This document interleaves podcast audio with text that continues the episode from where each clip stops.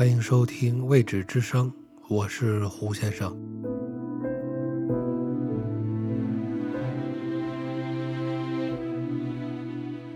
本集要播讲的作品是一篇科幻小说，作者是弗雷德里克·波尔，他是一位在世界科幻文学界地位非常高的作者、编辑和出版人。他是一九一九年出生于美国纽约，十九岁时就开始编辑科幻文学杂志。二次大战曾在欧洲参加作战，战后做过文学经纪人。五十年代，波尔开始了他的职业科幻作家写作，出版了一系列优秀的科幻文学作品。这些作品使他荣获了多次星云奖、雨果奖和坎贝尔奖。他丰富的人生经历为他赢得了科幻界几乎每一项荣誉。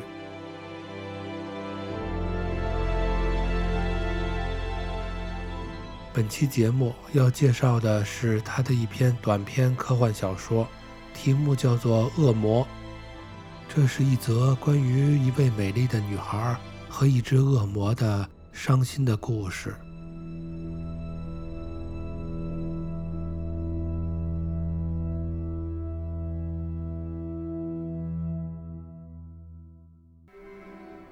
恶魔，弗雷德里克·波尔。眼前这个刚从飞船货运舱中搬出来的女孩，全身赤裸，一丝不挂。脖颈上标明身份的缎带被冻得直直的，丹迪什不由得感叹道：“多么无助的一位美女啊！”“你醒了吗？”他问道，却不见她有丝毫的反应。丹迪什感到内心有一股激情在涌动。女孩现在完全是被动的，而且没有任何防范，对她来说。男人可以对她为所欲为，而不会遭到反抗。当然了，他也不会有什么回应。他知道女孩还活着，她的身体会自行变暖变干，过一会儿她便会苏醒过来。这艘来自地球的星际飞船，载着一些冷藏起来的殖民者，要跨过那漫无边际的太空。一直飞向一颗过去在宇航途中仅有代号，而现在被称为埃莉诺恒星系中的一颗行星上去。丹迪什是这艘飞船的船长，也是唯一的一名船员。眼前这个女孩，他知道她的名字叫西尔维亚，但从前并未见过。等到丹迪什回头看他的时候，女孩已经醒了。她在拼命地用刀子割着身上的安全带，一副愤怒的样子。好了，你在哪儿？我知道我现在掌握在你的手里，但你要明白，你要为此付出代价的。丹迪什惊呆了，他可不想这样，这令他有些害怕。九年过去了。那么静悄悄地飞行在太空中，他尝受到了孤独的滋味，他害怕极了。船上虽然装载着七百名殖民者，但他们全都是那么冷漠且毫无生气地浸泡在亥夜里。跟他们待在一块儿绝对不是什么惬意的事儿。然而，要在飞船外看到人影儿。那也许得再跑两光年远的地方去。航行中的一切都是可怕的、孤独的，令人恐怖。向下透过水晶玻璃，什么也看不见，除了远方的星辰。那些东西只能使人更加恐惧而已。丹迪什五年前就说过，在航行时不要往窗外看。但是他总不由自主地时不时地透过玻璃向外瞥一眼，对所见到的令人恐怖的景象苦思冥想一番。他现在就待在飞船这艘金属牢狱里，随着飞船跌跌撞撞地向着下面那一千万颗恒星中心前进着。船上的一点点响动都令人毛骨悚然，因为除了他以外，没有人是醒着的。哪怕是远远的听到一丁点金属刮擦声，或是什么物体忽地撞到别的物体上去，对丹迪什来说都是个威胁。他不止一次的好几个小时、好几天都惊恐不安，直到查出了原来是灯管爆裂，或者是那保博厅会开开合合的门发出的声响，他才放下悬着的心来。真是日有所思，夜有所梦。他还莫名其妙地在睡梦中梦到起火。如果说这钢筋和水晶构成的飞船里会着火，那是荒谬透顶的。但他所梦到的并非房子里起的那种火，而是下面那些恒星爆发的剧烈大火。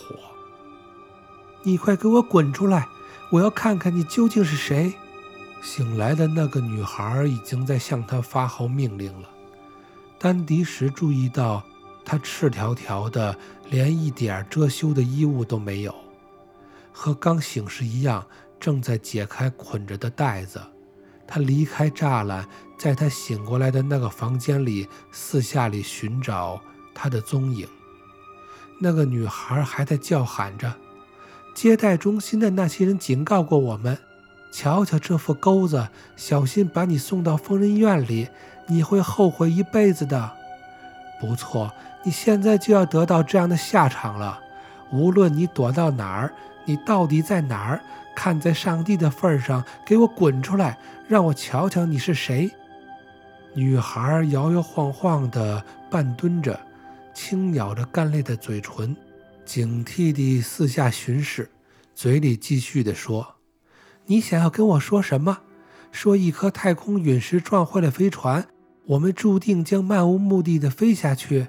你和我无力挽回一切，不如在船上一起过日子，对不对？你这个混蛋！丹迪什透过那房间的观察孔注视着这个赤裸的女孩，但他并没有回答她的话。他是鉴定受骗者的行家。是的，他是一个行家，他曾花了大量时间来计划这件事儿。这个女孩是最佳人选，她美丽、年轻，身材凹凸有致，又很苗条，如同一个嗨翻发烧友通过网上采购商品一样。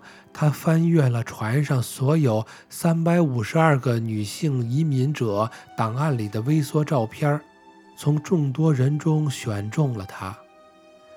丹迪什不善于通过观察别人的相貌来判断对方的性格，但无论如何，他都认为心理学家们都是骗子，是废物。他必须用自己熟悉的标准去寻找需要的人选。他希望受自己骗的是那种头脑简单而对别人深信不疑的人。十六岁的女孩西尔维亚，智商略低于普通人，似乎有望合乎她的标准。令人失望的是，并没有看到她有更多恐惧的表情。少女一边尖叫着，一边四下里观察她可能藏身的地方。他们会判你十五年监狱的，你很清楚，对不对？你这个混蛋！旁边的那个栅栏。意识到姑娘已从中逃脱，正在恢复过来，在武装着，重新武装自己，准备再次拿出来使用。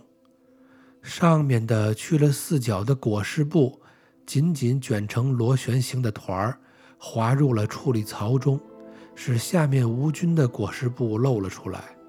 无线电加温发生器通过高压冲击电流测试后。没有发现故障，又自动关闭了。栅栏的四边柔和地向下叠了起来，仪器台自动地被罩了起来。女孩停下来，稍微看了看后面，又摇头大笑起来。“哼，你想吓唬我吗？过来，让我们来个了断。”要不然你就给我来件衣服穿，我们好好的谈一谈。”丹迪什伤心地移开了视线，报时器提醒他又该进行半小时一次的各路系统常规检查了。那种检查做了不下十五万次，而且还要做十万次。他扫了一眼舱里的温度计，量了量氦液的流失量，并使它重新达到平衡。接着把飞船的航线与飞行图核对了一下。又测算了一下燃料的消耗量和流速，一切正常。于是他再次把目光投向了那个赤裸的女孩。仅仅一会儿时间，女孩就看见丹迪什拿出来给他的镜子和梳子，于是怒气冲冲地梳妆打扮起来。冷冻技术有个缺点。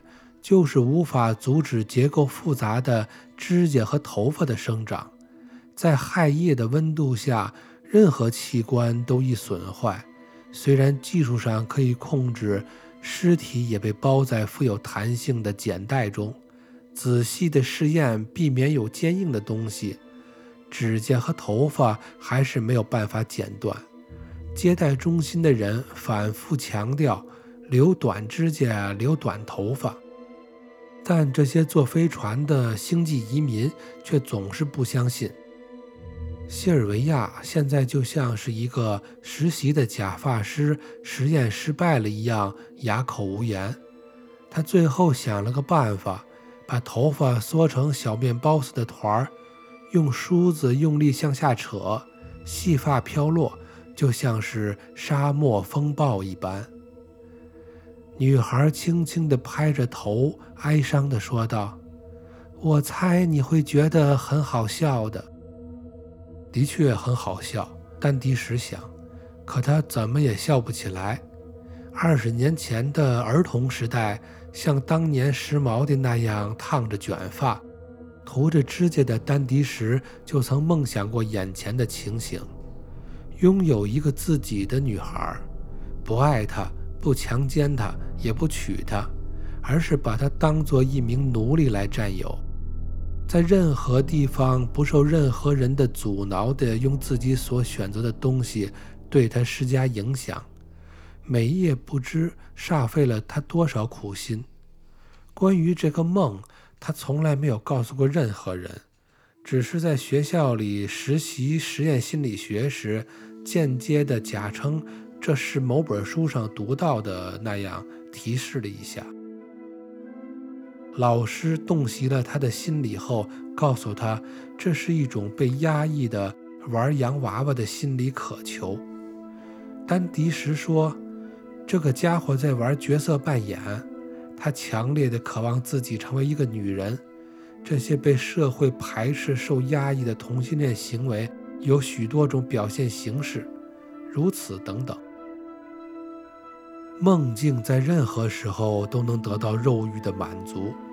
小丹迪什觉醒了，因为受到老师责骂而愤愤不平。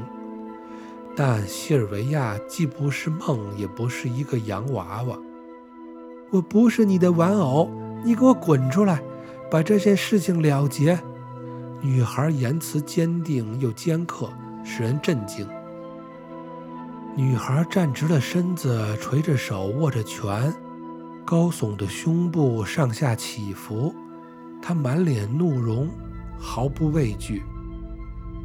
虽然我必须承认有这种可能，但我还是很疑惑。除非你是真的疯了，你明知道你不可能做任何我不希望你去做的事儿，因为你不能掩饰这一切，对不对？你不会杀我，否则你永远都不能向别人解释这件事儿，而且他们也不会让一个杀人犯再去负责一艘飞船了。所以飞船着陆后，我唯一做的就是去喊警察。那接下来的九十年，你只好去开地铁了。女孩笑了起来。这方面我很了解。我的一个叔叔就是因为逃避个人所得税而被降级。现在就像亚马逊三角洲上的一条自动推进式挖泥船一样的狼狈不堪。你应该来看看他写给我的信，所以你给我滚出来！你这个混蛋，我会乐意的让你逃避一切罪责的。那个美丽而赤裸的女孩越来越不耐烦了，她摇着头说：“该死的，我说的没错吧？哦，对了，我要去上厕所，然后我想要一份早餐。”丹迪什在这些要求中得到了些许的满足，至少他是预见到这些的。他先开了通向厕所的门，然后打开了加热炉。加热了一份浓缩食物。西尔维亚上完厕所回来时，饼干、咸肉和热咖啡都已经端出来了。他伸伸腰，打了个哈欠。我猜想你是不会有香烟的吧？女孩问道。我得生活，给我件衣服穿。你也别躲着出来，让我见见你吧。然而，显而易见的是。那女孩刚刚洗过澡，头上裹着一条小毛巾，她的皮肤也不是那么的干了，水珠在她的皮肤上闪耀。看她那光滑而又有弹性的肌肤，她真是一位年轻、性感、楚楚动人的女人。丹迪什当时很勉强地在厕所里放了一条小毛巾。没想到，这位被他骗的女孩竟然用它来包头。西尔维亚坐在那儿，盯着他吃剩下的早餐，一副若有所思的样子。过了一会儿，他又像演说家似的说了起来：“我知道，开飞船往往是一些混蛋。换了别人，谁会一出门就二十年呢？即便是为了钱，为了任何形式的钱。”不错，你就是一个混蛋，所以你把我唤醒了，又不出来和我讲话，那我对你也无能为力了。现在我算明白了，假如你不是因为干了什么蠢事儿，那么飞船上这种非人的生活会把你击垮的。也许你只是想找个伴儿，我能理解你，我甚至可以和你合作，为你保守秘密。另一方面，也许你正在努力克制你自己一些卑鄙的想法，不知道你是否能做到，因为他们在给你这份工作之前，自然会对你进行细致的审查。不过，设想一下，会有什么结果呢？假如你侮辱我、杀了我，那么警察会把你抓起来；假如你不杀我，那到陆地时，我会告诉人们事情的真相，警察也会把你抓起来。我跟你讲过我叔叔的事儿，他就冷藏在水星阴暗的某个地方，头脑里的那些去贝莱因星球的航线信息全部清除掉了。你或许认为情况不至于那么糟吧？亨利叔叔也是迫不得已。我猜当时他的情况和你一样，气管炎一直都没有好，又没有个伴侣。当然，他可以在自己的工作岗位上混日子，不过那样的话，他就会被调到别的不好的地方去了。所以他敢怒不敢言，倒不如尽可能的寻求些开心。九十年啊，他到目前为止也干了六次，从我离开地球的时候算起。你也是迫不得已才干这工作的，为什么不出来让我们好好谈一谈呢？女孩做了个古怪的鬼脸儿，然后又拿起了面包，涂上黄油，猛地朝墙边的处理区扔去，水马上就把它冲走了。这样过了五分钟，也可能是十分钟之后，女孩又说道：“你这混蛋，该死的！”不管怎么样，给我本书看看。丹迪什离开了女孩，他听到飞船在嗖嗖地飞着。过了一会儿，他打开了栅栏开关。他知道自己已经输得够惨的了，不能再继续输下去了。栅栏展开了，女孩不由得跳了起来。栅栏柔软的触手把她抓了进去，绑带拦腰捆住了她。你这该死的蠢货！女孩大声喊叫着，但丹迪什懒得去理她。麻醉的锥体降到了女孩的脸部，她大叫大嚷地挣扎着：“等一等，等一等！我没有说过我不愿意。不愿意干什么？”女孩再没说出来。麻醉的锥体使她失去了知觉。一个塑料袋伸出来，把她的脸、她的性感的身体、她的修长的腿。甚至散落在头发边的毛巾全部盖住了。栅栏悄无声息地缩回了冷藏室里。丹迪什再没有看下去，他知道接下去会发生什么事。另外，报时器也在提醒他，又该去做常规检查了。温度正常，燃料消耗正常，航线正常。冷藏室一个新仓还在储存，其他一切正常。再见了，西尔维亚，实在不该选你做目标。丹迪什自言自语。可以想象，不久以后又会有个女孩被选出来。不过，弄醒西尔维亚花了他九年时间。他想，他不会再干了。他想到了女孩的那位叔叔在南大西洋河岸开挖泥船的情形，如今轮到他自己了。他得在监狱中度过余生，再不能去开宇宙飞船了。他用光学接收仪向外看了，他看下面的那一千万颗恒星，用雷达无助地触摸着整个太空世界。然后他又在飞船后排放了整整五百万英里的离子流。他想到了船上的那些无助的数以吨计的躯体，他本来是可以从这些躯体中获得愉悦的。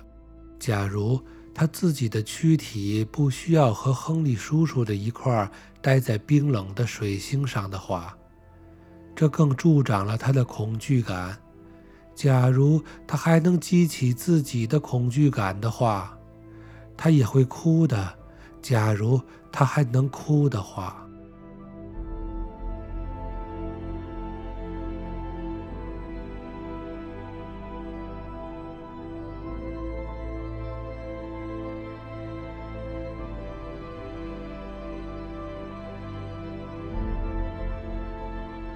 以上。就是弗雷德里克·波尔的小说《恶魔》的全部内容。